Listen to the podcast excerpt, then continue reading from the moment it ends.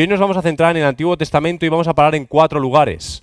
Uno en los orígenes, otro relacionado con la ley, con la Torá, otro relacionado con los libros históricos y otro relacionado con los profetas. Para que veáis que este concepto está regado en todas las escrituras, está absolutamente en todos los lugares y toda la palabra habla constantemente de la misión de Dios.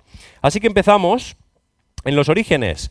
En Génesis capítulo 12 os voy a leer los versículos del 1 al 3. Dicen, ahora bien, Yahvé había dicho a Abraham, vete de tu tierra, de tu parentela y de la casa de tu padre a la tierra que te mostraré. Y haré de ti una nación grande, y te bendeciré, y engrandeceré tu nombre, y serás bendición.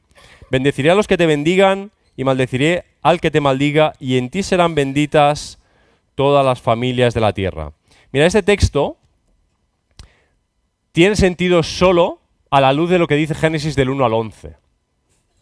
Otra obviedad más, que todo texto tiene un contexto que responde y da sentido a lo que dice. Sin Génesis del 1 al 11, lo que está diciendo aquí Dios a Abraham pierde mucho de su sentido. Porque si recuerdas Génesis del 1 al 11, es la historia de cómo Dios crea, de cómo el hombre destruye la creación de Dios en esencia, de cómo el hombre pierde su relación con Dios, se rompe por dentro psicológicamente, se rompe en sus relaciones el uno con el otro. En Génesis 3 ya ves Adán y Eva peleándose y rompe su relación con la creación. Desde ese momento el trabajo ya no será como era antes, eh, parir para las mujeres ya no será como era antes, no sabemos cómo era antes, pero desde luego ahora es peor. Eh, la creación ya no va a facilitar al ser humano el fruto, sino que con el sudor de su frente todo ha quedado roto. Y en Génesis 4, 5, 6, 7 y en adelante hasta el 11, ves como hay como intentos constantes del ser humano por ir, por ir adelante, pero siempre fracasa.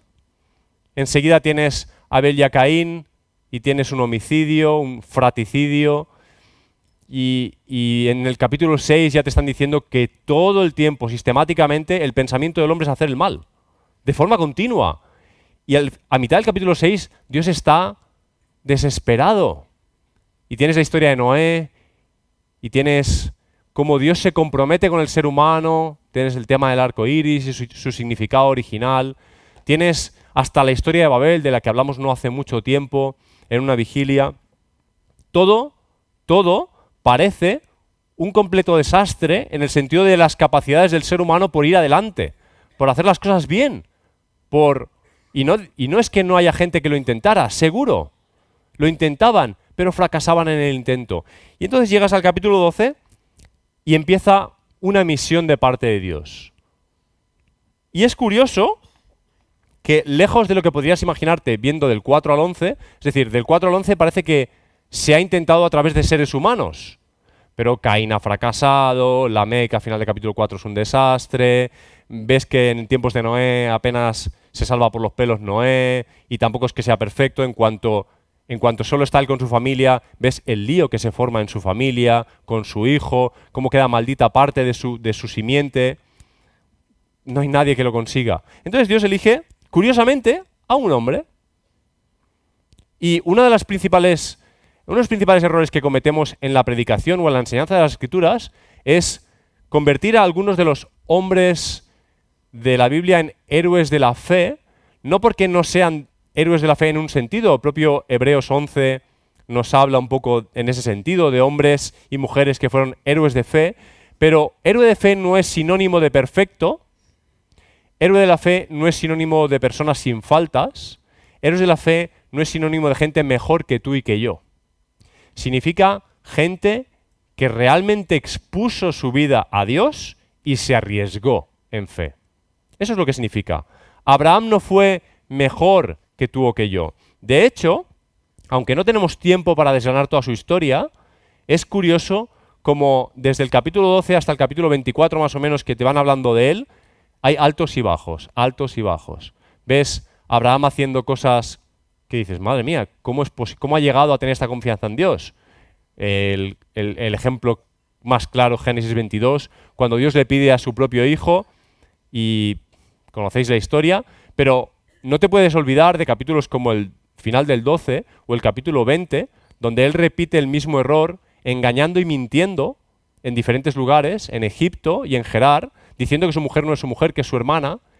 Y si lees bien el texto, ves que lo hace con astucia para salvar su vida y para que le vaya bien económicamente. O lo hace con toda la intención de sacar partido de la situación, con astucia, con engaño. Abraham no fue un tipo perfecto, pero Dios elige a seres humanos y es lo primero que necesito que grabes en tu mente, selles en tu corazón sobre la misión de Dios. La misión de Dios la hacen seres humanos imperfectos. La misión es de Dios, pero la llevan a cabo personas como tú y como yo. Es lo que hay. Es lo que Dios tiene. Es con lo que trabaja. Porque le importamos. Porque nos ama.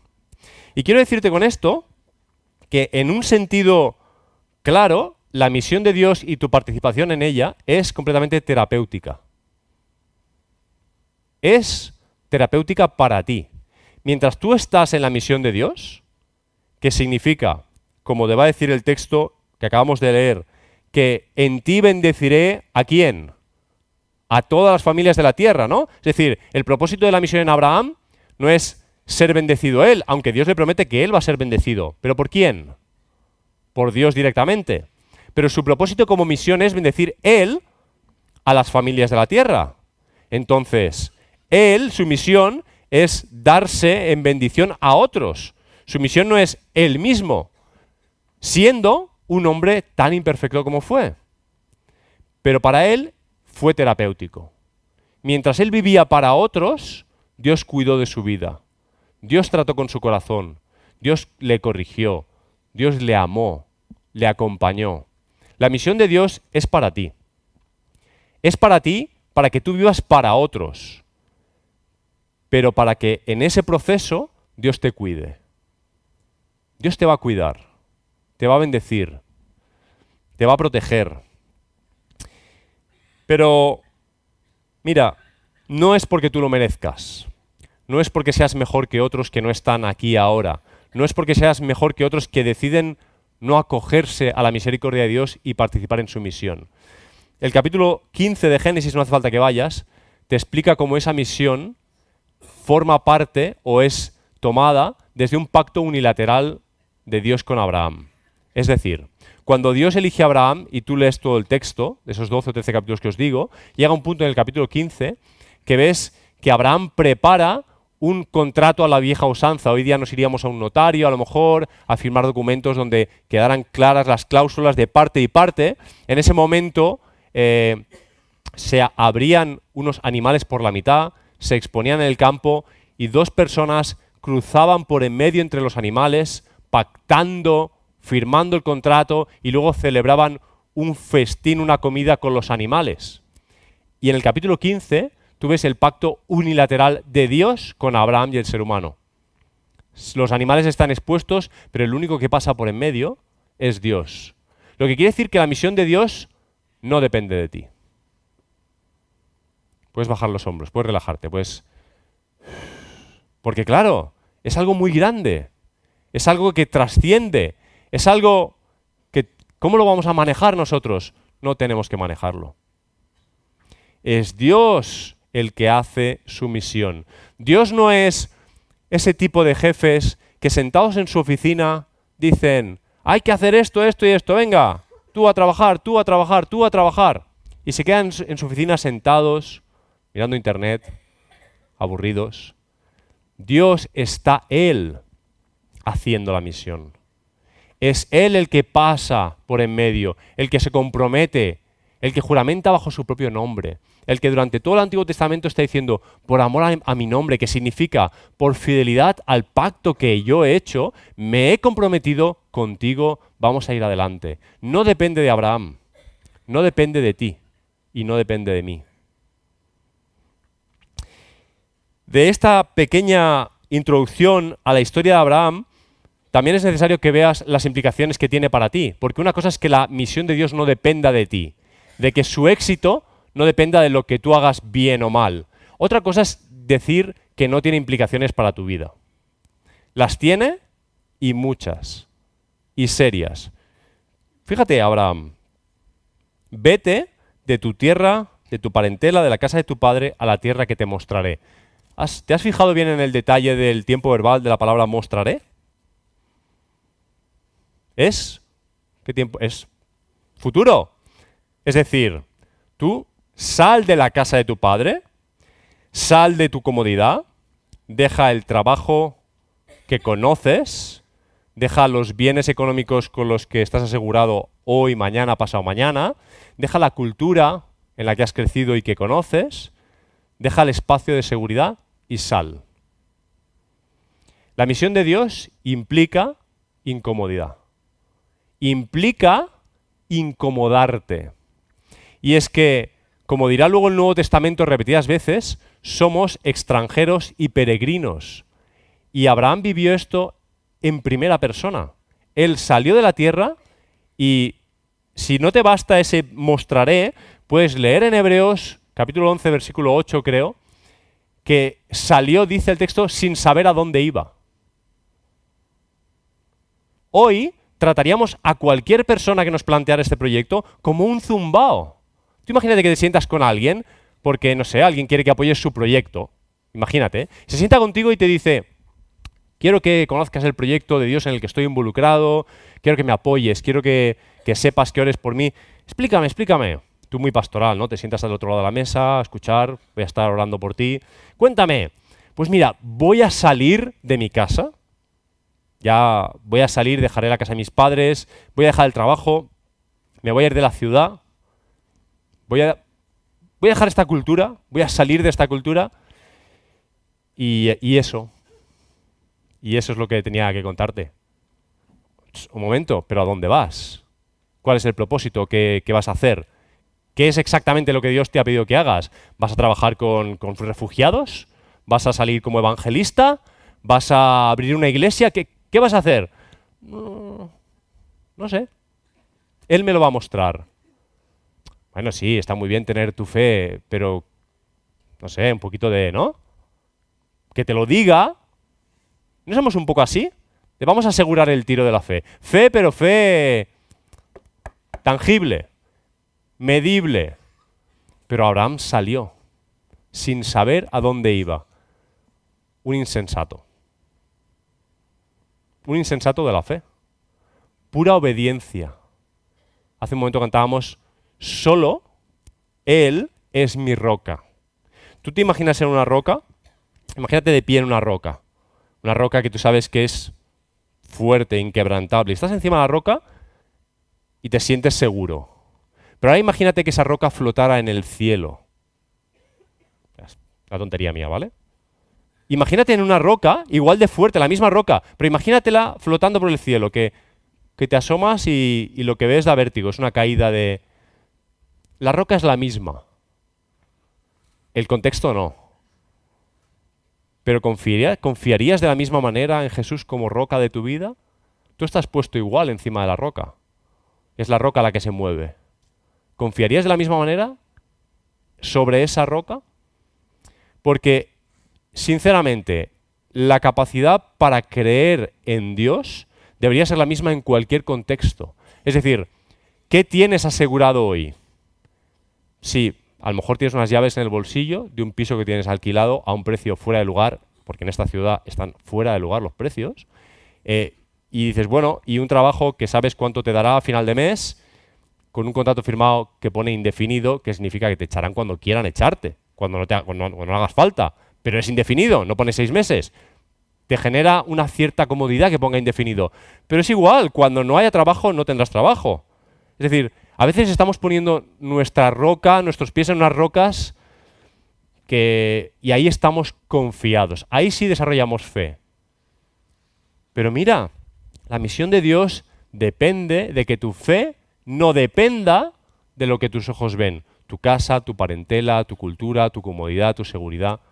Implica que te incomodes. Y permitidme que os diga, iglesia en Palma de Mallorca, que estamos, y hablo en primera persona al plural, estamos muy cómodos. A nosotros, por las razones que sean, por las que Dios ha permitido y luego por lo que nosotros ponemos de nuestra parte, el Evangelio nos está costando muy poco. No hablo de la cruz, por la cruz pagó Cristo, tú no tienes que pagar tu salvación, no puedes, lo ha hecho Él por ti. Pero el Evangelio, la misión de Dios, está teniendo un coste muy, muy, muy barato para nosotros. Muy barato. Estamos cómodos, calentitos, tenemos siempre comida. ¿En qué estamos sufriendo? Poco estamos sufriendo. Y no digo busquemos el sufrimiento, absurdo, el sufrimiento vendrá solo. Cuando tenga que venir, vendrá. La persecución que tenga que venir, vendrá. Las dificultades que tengan que venir, vendrán. No somos ineptos que buscan lo malo. Pero digo, estamos a la misión al punto de que si viene persecución, si vienen dificultades, no vamos a cambiar de camino, vamos a seguir por él. Porque Abraham tuvo tiempo para volverse atrás, pero miraba adelante, a la ciudad que le había sido prometido. Al salir, cambió su herencia. Ya no iba a heredar lo de su padre Taré. Taré tenía posesiones. Si él se quedaba allí, el negocio familiar era para él. Pero él salió a por otra herencia. ¿Estás tú dispuesto a esa incomodidad, a dejar tu zona de confort, a esa incertidumbre de no saber a dónde vas, a cambiar de herencia? Es el primero de los, la primera de las paradas que hemos hecho, ahí en los orígenes. Pero si avanzas conmigo hasta Deuteronomio, capítulo 4, el autobús hace una segunda parada en medio de la ley. Y en el capítulo 4, estas son como fotografías, pequeñas fotografías para que vayas visualizando o captando la misión de Dios. Espero que con muchas fotografías puedas hacer como una especie de película.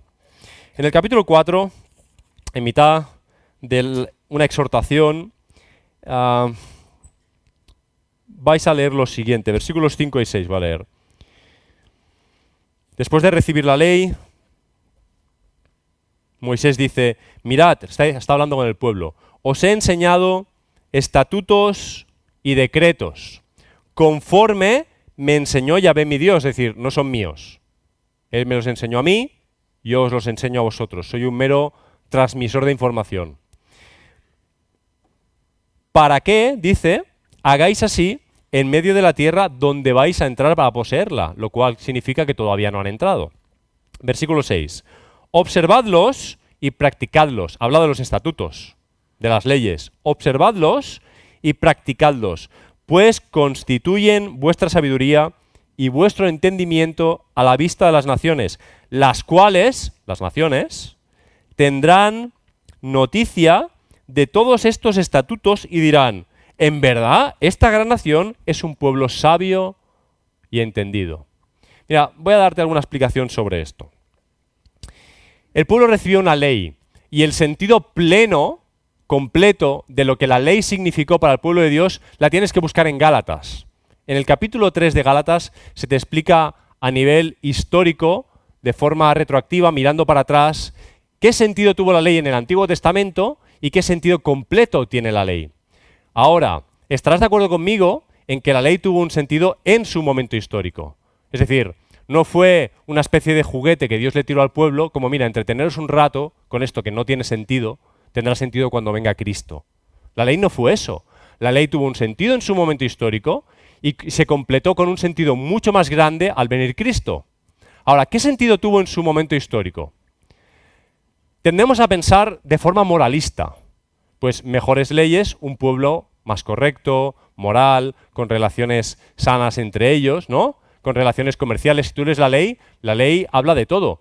Habla de cuando le dejas un buey a tu vecino, habla de qué pasa con la sexualidad, habla de qué pasa con las familias, habla sobre comercio, habla sobre todo. Entonces tú dices, mejor, una mejor ley, el mejor pueblo, ¿no? Es una cuestión como moralista, ética.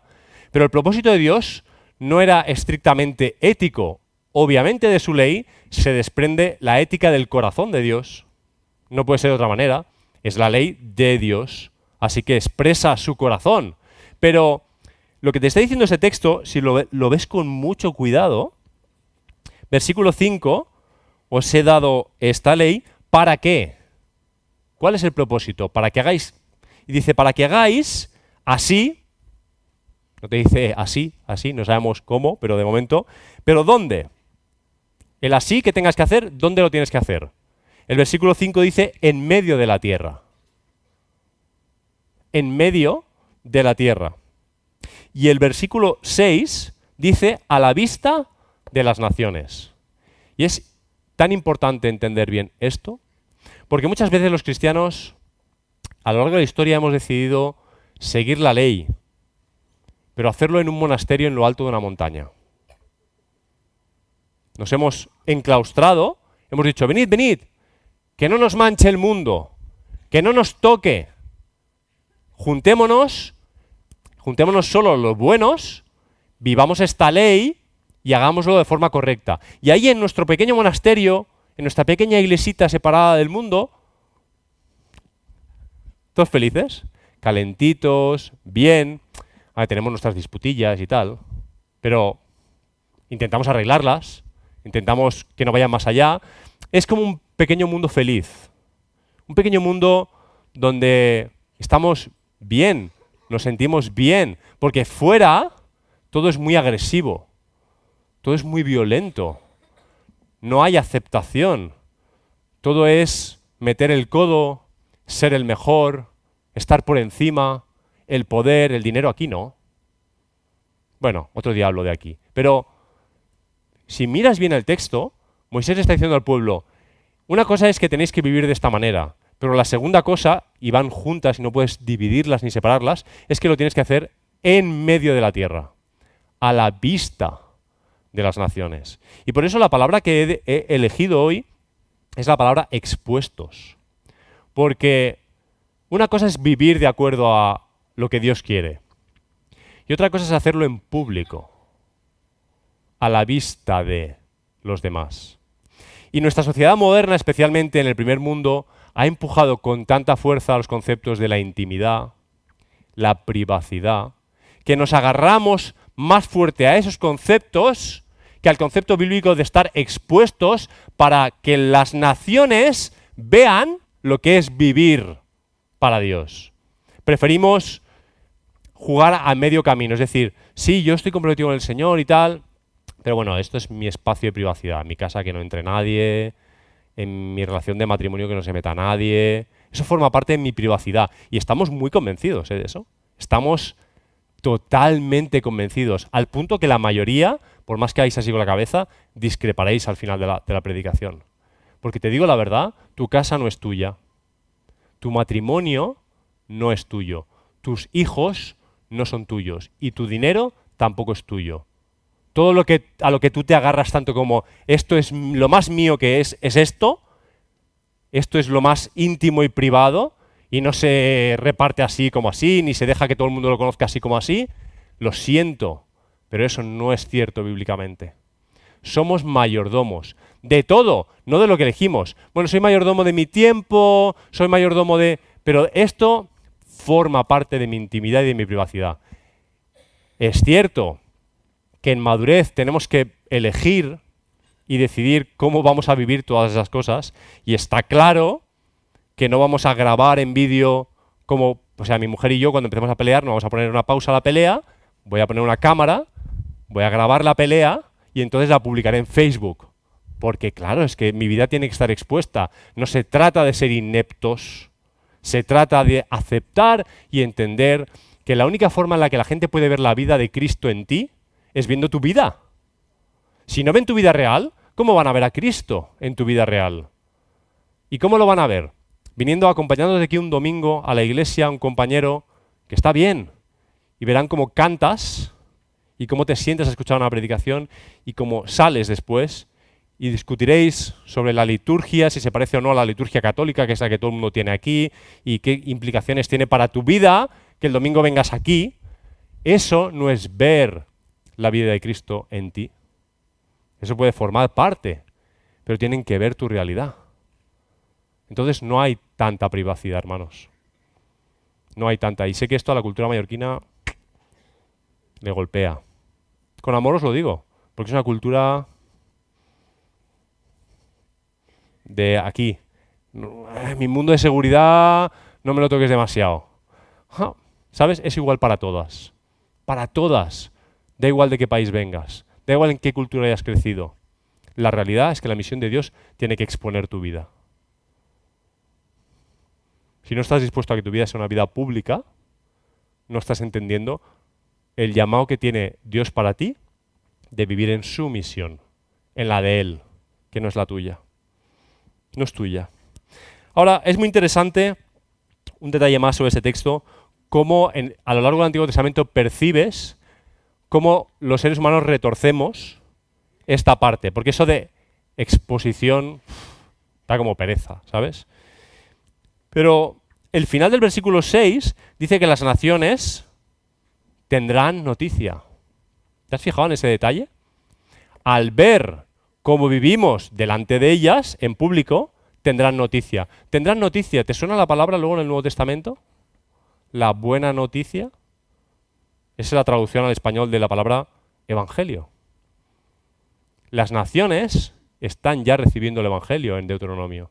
Al ver a un pueblo que vive de una forma diferente y verlo en público, ver cómo se relacionan, ven cómo es su intimidad, ven cómo es su realidad, ven cómo se relacionan, ven cuáles son los propósitos de su vida, ven cuáles son sus prioridades y reciben la buena noticia de que hay un Dios que es verdad y que es todopoderoso y que ama y que cuida y que protege y que es sabio. Y dicen, en verdad, esta gran nación es un pueblo sabio y entendido, pero la sabiduría de este pueblo no es propia no es coeficiente intelectual, no es que se han reunido los sabios del pueblo y han tomado las mejores decisiones, mejores que los pueblos de al lado. La realidad de la sabiduría de este pueblo es que siguen la ley de Dios. Son meros seguidores obedientes que exponen su vida. En eso consiste su sabiduría. Pero el pueblo de Israel, y lo ves todo el Antiguo Testamento, y cuando llegas al Nuevo Testamento es clamoroso en algunos, en algunos a partes del pueblo como los fariseos, se quedaron con lo de nación grande. Los de al lado decían, nación grande y sabia. Entonces ellos empezaron a decir, nación grande y sabia. Somos mejor que los de al lado. Somos los guays. Tenemos al Dios verdadero. Ellos no. ¿Sabes? La actitud empezó, era verdad, pero su actitud empezó, empezó a ser, no la de, tenemos al Dios verdadero. Tenemos que mostrárselo, tenemos que vivir a, a la vista. Empezó a ser la actitud de, yo tengo el Dios verdadero y tú no y tú tampoco, somos los buenos, somos los mejores, la historia está de nuestra parte. No era con estas palabras, obviamente, pero era con hechos concretos. Se creyeron mejores. Todavía hoy, montones de cristianos, montones de iglesias, denominaciones enteras, consideran que los israelitas, como cultura y como etnia, son mejores, son otra cosa. Y podemos discutir de Romanos del 9 al 11 lo que queráis. Y hay algo de Dios con respecto a este pueblo, porque Dios ama a este pueblo, pero lo ama como te ama a ti, mallorquín. Te ama tanto como cualquier israelita, tanto como a cualquier colombiano, tanto como, como cualquier catalán. Fíjate lo que te voy a decir. Cataluña, bueno, mi tierra, ¿qué le vamos a hacer, chicos? es lo que hay. Y luego verás al Nuevo Testamento decirte que el Evangelio no acepta ningún clasismo, no acepta ninguna separación, ninguna exclusividad, ninguna exclusión. Lo verás en textos como de toda lengua, tribu y nación. ¿No? Tan simple de entender, de toda lengua, tribu y nación. O leerás en Gálatas, ya no hay judío ni griego, siervo ni libre, varón ni hembra. Todos somos iguales delante del Señor. Así que vamos a la tercera parada. Y dices, no, que te alargas. Isaías. Es lo que me dice Josué luego. Que te alargas, pesado. En casa me riñe. 42 minutos, madre mía. Claro que sí, amén. Para Dios siempre hay tiempo, Josué. Isaías 25, versículos del 6 al 8. Has visto primero pacto, hemos visto el pacto, ¿recordáis con Abraham? Hemos visto la ley. ¿Y ahora a dónde vamos? Pues mira, el capítulo 25 de Isaías, te leo versículos 6 al 8 en Biblia textual. Dice, en este monte Yahvé Sebaot, de los ejércitos, ofrecerá a, escucha bien, a todos los pueblos su banquete de manjares suculentos, su banquete de vinos generosos, de manjares tiernos de mucho meollo, de viño, de vino, de vinos añejos bien clarificados. En este monte sorberá la mortaja que amortaja a todos los pueblos, el velo que vela a todas las naciones. Esto es tan poético que te lo tengo que explicar un poquito más. ¿Cuál es el énfasis de este texto? Isaías, siglo séptimo, octavo antes de Cristo. ¿Sí? Estamos lejos de Cristo todavía, ¿verdad? ¿Para quién es el banquete de Dios? Según el texto. Para todos los pueblos, para todas las naciones. ¿Era para los de. ¿Era para los judíos? Sí. ¿Era para los de Babilonia? Sí. ¿Era para, los palestinos? ¿En la forma en la que estuvieron por allí? Era para ellos. Era para todos. Dios quiere ofrecer su banquete y su mesa, su fiesta a todos los pueblos. ¿Y sabéis qué impide que los pueblos estén ahí? Esa mortaja. ¿Sabes lo que es una mortaja? Hoy día, cuando alguien fallece, usamos una bonita caja de madera para esconder algo que no queremos ver, que es la muerte. No es la persona que amamos que se ha marchado, es la muerte lo que no queremos ver. Y lo metemos dentro de una caja de madera que os digo suele ser muy bonita, y la metemos bajo tierra o mucha gente incinera junto con, el ataúd. Pero en este momento histórico lo que se hacía con los muertos era envolverlos en una sábana. Esa sábana se llamaba mortaja. Cuando alguien moría, se amortajaba el cuerpo, que es decir, que se le envolvía en una sábana. Y lo que te está diciendo, y que se quite Quevedo al lado de Isaías, lo que está diciendo Isaías es, en este monte sorberá la mortaja que amortaja a todos los pueblos. Versículo 8, ha sorbido la muerte para siempre. Lo que impide que las personas vayamos al Señor es la muerte, que es la paga del pecado, que es la consecuencia natural de lo que hicimos desde Génesis 3. Nuestra misión es informar al mundo, a todos los pueblos, a todos, porque el banquete es para todos, de que hay salvación y que esa mortaja no tiene por qué atraparles para siempre. Y sí, todos los que estamos aquí vamos a morir. Todos. Todos los que estamos aquí vamos a morir, salvo que el Señor venga antes a recogernos. Pero moriremos de una muerte que no nos atará. Porque Él ha sorbido la mortaja que amortaja a todos los pueblos. Jesucristo ha acabado con la muerte. Y la misión de Dios es hacer que todos los pueblos lo sepan. Por lo tanto, la tercera palabra que quiero que recuerdes o que, orienta esto es la palabra universal. Es para todos, para todos. Y Isaías, que está en un contexto muy judío, va a decir esto en el capítulo 49. Porque aquí los judíos estaban peleando con, pero somos el mejor pueblo, somos los buenos, somos los buenos. Fíjate lo que va a decir Isaías en el capítulo 49, versículos 5 y 6. Ahora pues, ya ve que me formó desde el vientre como siervo suyo, para su misión, está diciendo Isaías, desde que desde antes de nacer ya estaba para su misión, para que le trajera a Jacob y le reuniera a Israel, es decir, para hacer algo con las doce tribus, ¿no? ¿Lo estás viendo? Para que le trajera a Jacob, le reuniera a Israel. Y entre paréntesis dice, tanto así me ha honrado Dios y mi Dios ha sido mi fortaleza. Y ahora el versículo siguiente va a decir, pero Dios dice así. Escucha bien esto. Cosa muy liviana. ¿Qué significa eso? Poca cosa, ¿no? Poca cosa. Cosa muy liviana es que seas mi siervo y restablezcas las tribus de Jacob y restaures lo remanente de Israel. No había mayor deseo para un judío en este momento que la restauración de su pueblo. Aún los discípulos, cuando Jesús se marchaba, le preguntaron por eso. ¿Restaurarás en esta época? ¿Recordáis? Señor, se iba ya, pero ¿vas a restaurar o no vas a restaurar a Israel?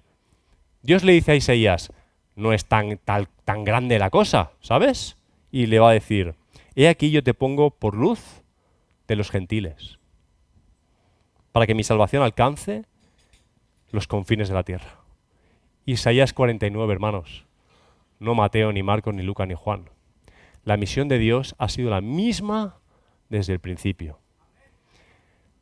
Isaías no es solo para los judíos, es para todos. Quiero que mi salvación alcance los confines de la tierra. Poca cosa es juntar las doce tribus. Es poca cosa. Forma parte de mi misión. Pero es, ¿tú has visto el mundo lo grande que es? Pues compara el tamaño de donde están mis doce tribus. Lo has visto en Génesis, en Deuteronomio, lo has visto en Isaías.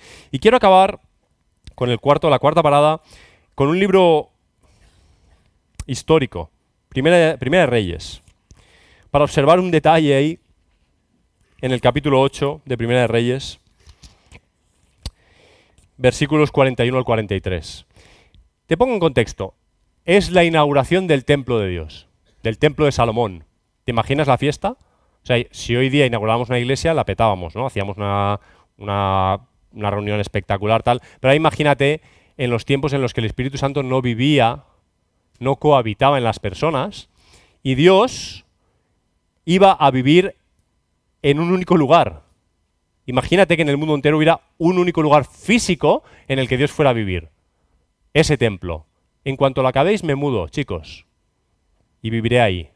Imagínate ellos haciendo el templo, imagínate el día de la inauguración, el grado de emoción y de sobreexcitación esperando que la presencia de Dios venga.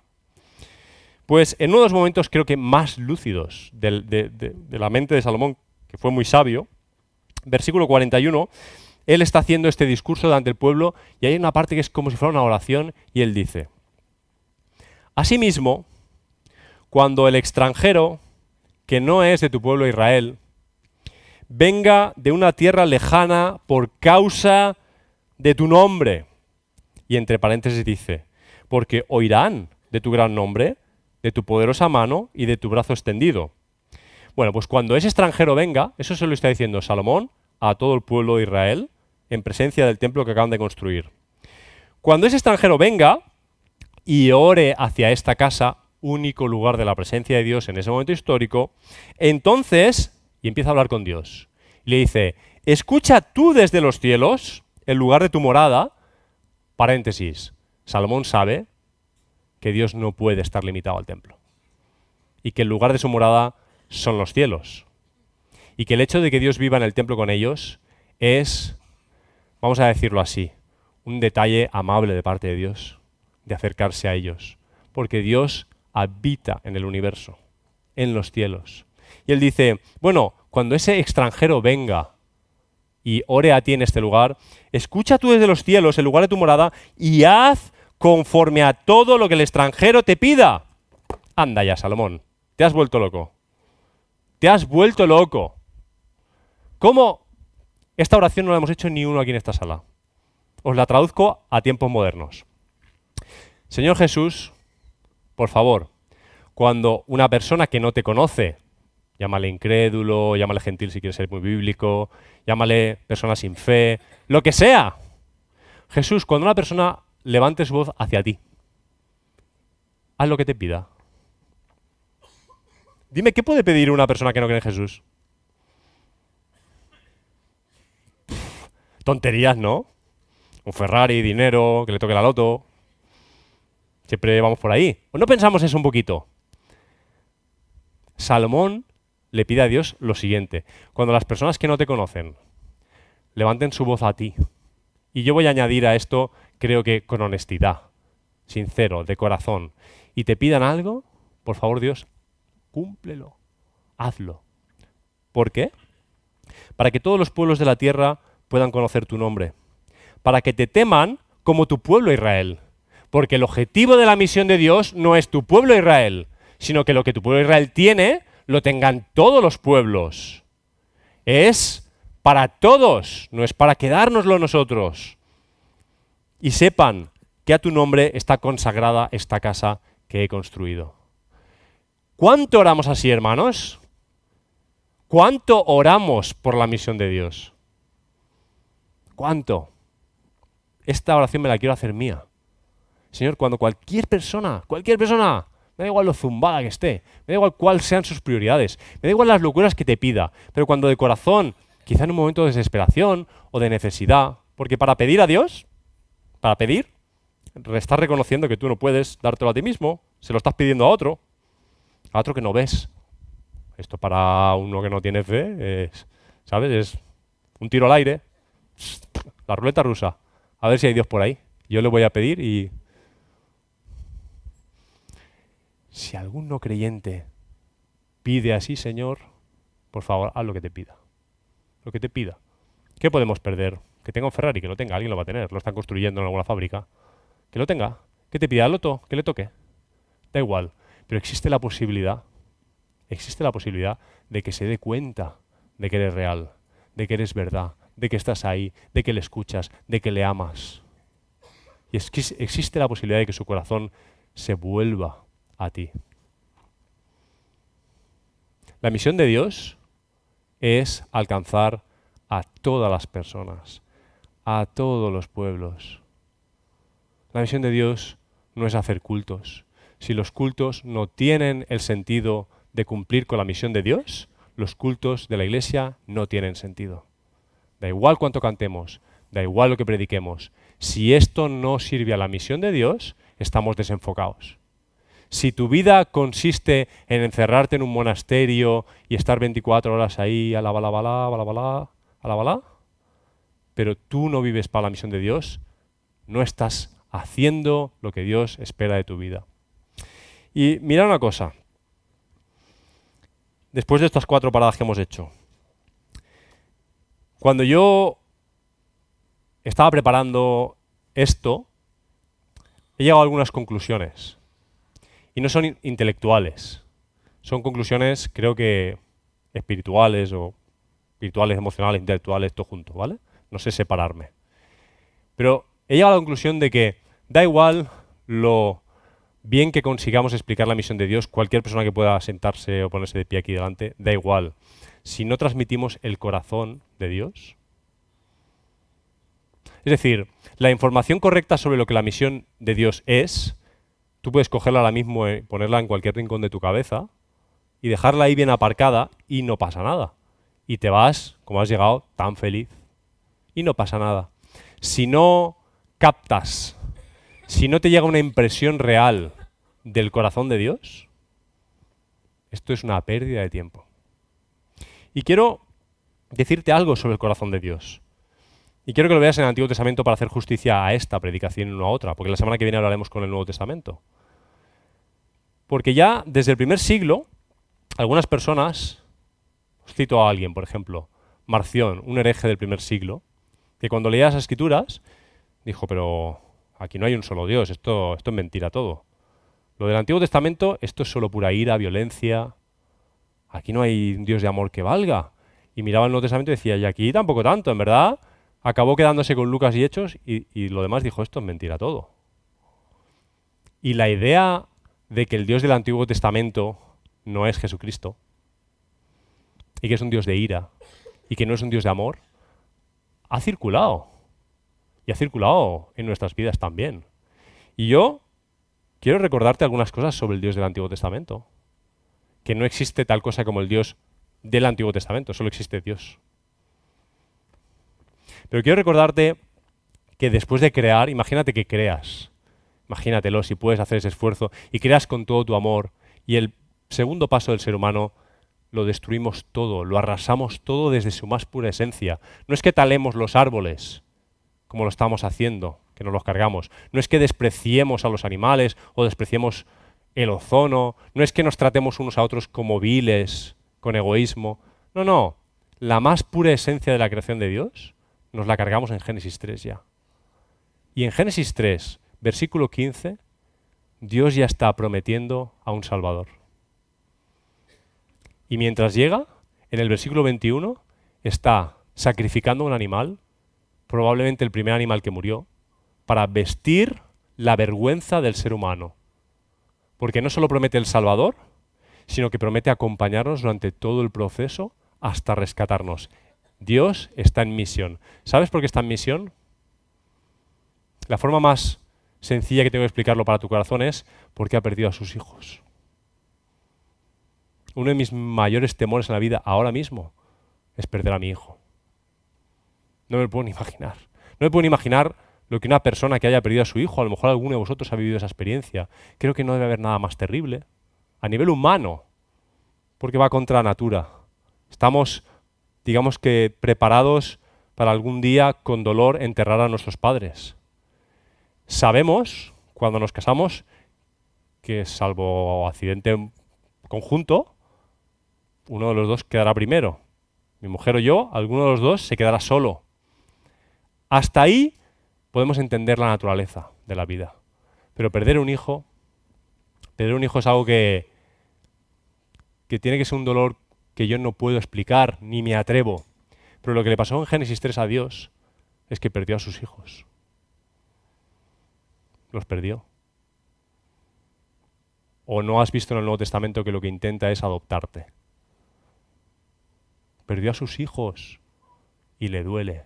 Y su misión consiste en rescatarnos. Y por eso en Génesis 4, cuando ves a... Tienes, en Génesis 4 hay cuatro personas. Están Adán y Eva, que ya lo han liado, y hay dos hijos, Abel y Caín. Y Caín mata a Abel.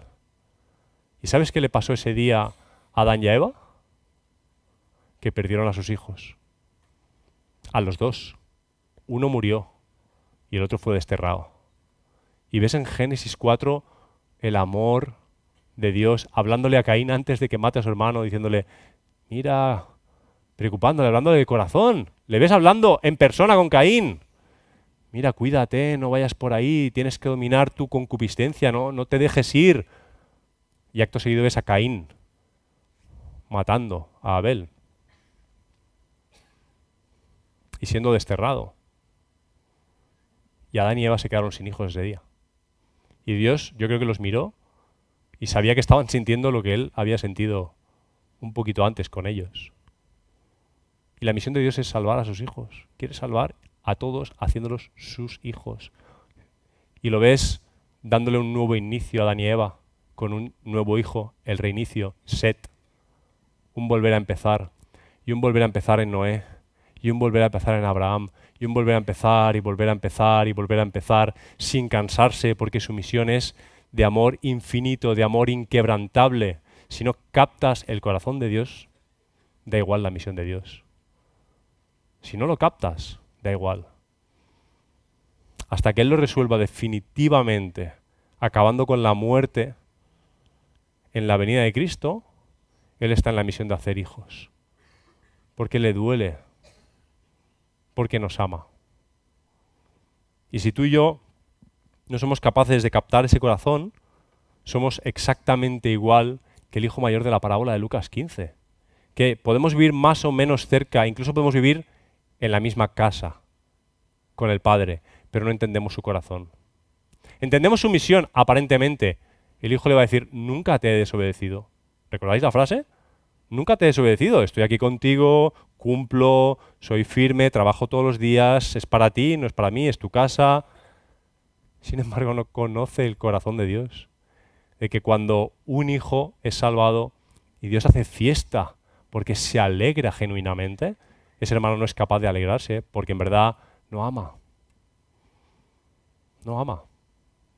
Te pregunto, ¿tú amas? ¿Amas? El corazón de Dios es la clave de la misión de Dios.